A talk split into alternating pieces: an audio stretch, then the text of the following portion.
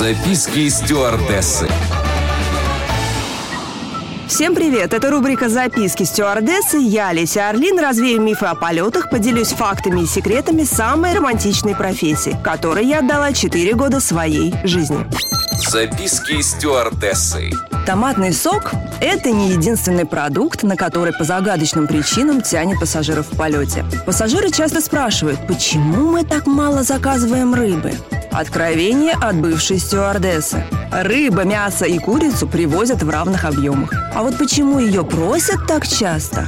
Скорее всего, потому что мы часто забываем про нее дома. И когда бортпроводник ее называет, перечисляя меню, мы выбираем то, что хочется, но по каким-то причинам не готовится дома.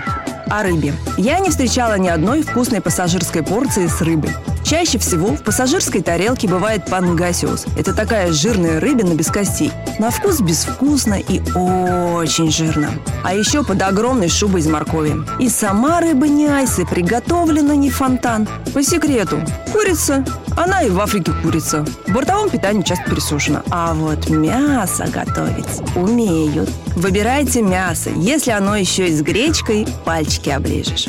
Вкусная рыбка всегда была на перелетах из Анталии. Но, к сожалению, большинству пассажиров ее не удастся попробовать, так как приводит такой исключительно на экипаж.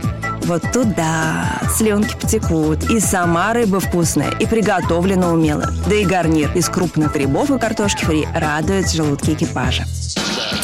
Записки стюардессы. На этот раз у меня все. Еще больше воздушных историй в следующем выпуске рубрики «Записки стюардессы». С вами была Леся Орлин. Всем приятных полетов.